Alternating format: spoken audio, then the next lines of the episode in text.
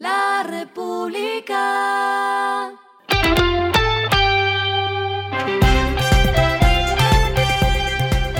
Al final de la jornada, esto es lo que debes saber sobre el comportamiento de los negocios, las finanzas y la economía. Las movidas de hoy fueron.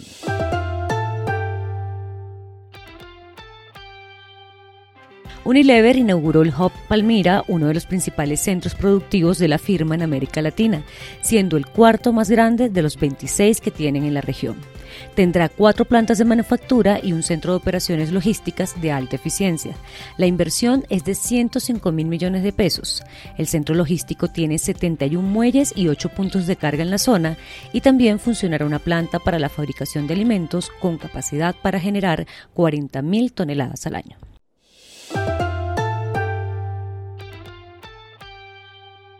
Baloto lanzó a un clic de ser multimillonario para vender el ticket de apuesta por internet.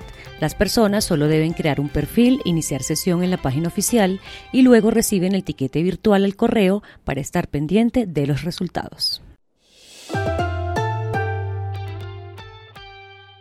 Ecopetrol reportó que exportó el primer cargamento de asfalto hacia Chile, lo que es un hito para la compañía y la pone como un jugador del segmento de petroquímicos en un mercado potencial para los próximos años.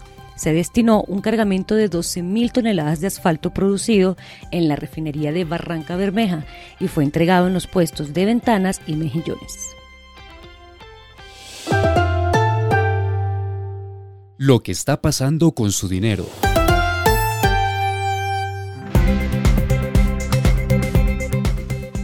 La empresa brasileña de tecnología financiera Ebanks firmó un acuerdo para asociarse con el neobanco digital Nubank, con el fin de ofrecer más servicios de pago a sus clientes en un intento de consolidar y ampliar sus operaciones en América Latina. Ebanks ofrecerá ahora a los clientes corporativos la opción de pagar a través de NuPay, un método alternativo desarrollado por Nubank para compras internacionales.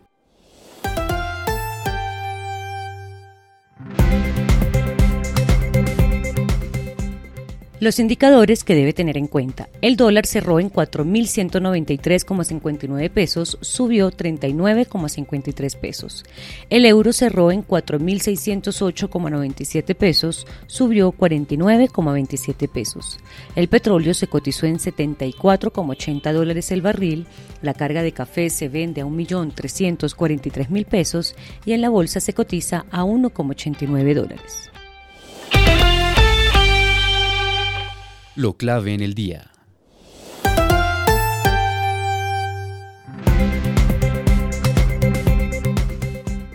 El DANE reveló que para el trimestre de marzo a mayo de 2023 la informalidad llegó a 56,7%. Esto es 1,4 puntos porcentuales menos si se compara frente al mismo trimestre de 2022. Desagregando por ciudades, la de mayor informalidad fue Cincelejo con 69,1% de informalidad. A esta le sigue Riohacha con 64,9% y Valledupar con 64,2%. Por el contrario, las ciudades de menor informalidad fueron Bogotá con 32,8%, Manizales con 33,8% y Tunja con 37,6%. 84,9% de las personas que trabajaron en microempresas en el primer trimestre del año eran informales. A esta hora en el mundo. Microsoft obtuvo la aprobación de un tribunal para seguir adelante con la compra de Activision Blizzard por 69 mil millones de dólares, superando así un intento de la Comisión Federal de Comercio de Estados Unidos para bloquear el acuerdo más grande de la historia en el sector de los videojuegos. Con la decisión de la jueza Jacqueline Scott Corley de San Francisco, Microsoft podrá cerrar la fusión con Activision antes de la fecha límite del 18 de julio en todas las jurisdicciones, excepto en el Reino Unido, que vetó el acuerdo en mayo. Y el respiro económico tiene que ver con este dato. La República.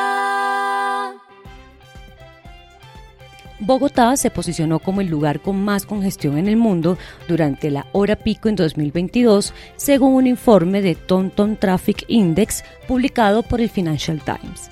Allí se destacó que los ciudadanos de la capital pierden 132 horas en el año debido a los trancones. En el top 10 de ciudades con más congestión aparecen cinco ciudades latinoamericanas que son Bogotá, Lima, Recife, Ciudad de México y Puno, otras cuatro asiáticas y dos europeas. La República.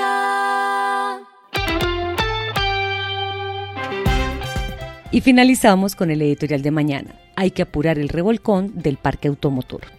En Colombia circulan más de 18 millones de vehículos de todo tipo que deben dar un salto para ajustarse a las nuevas tendencias de movilidad y gustos de generaciones actuales.